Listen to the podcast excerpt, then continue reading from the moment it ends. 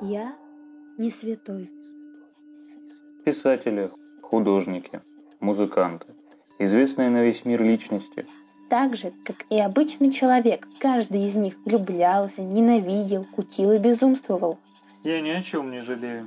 меня не получается. Юриспруденцию на дудку променял. Фронтмен группы «Идиот» Это бездарность.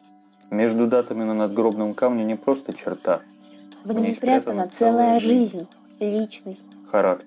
Человек со своими грехами и страстями. Именно об этом мы хотим рассказать, что каждый величайший деятель не святой.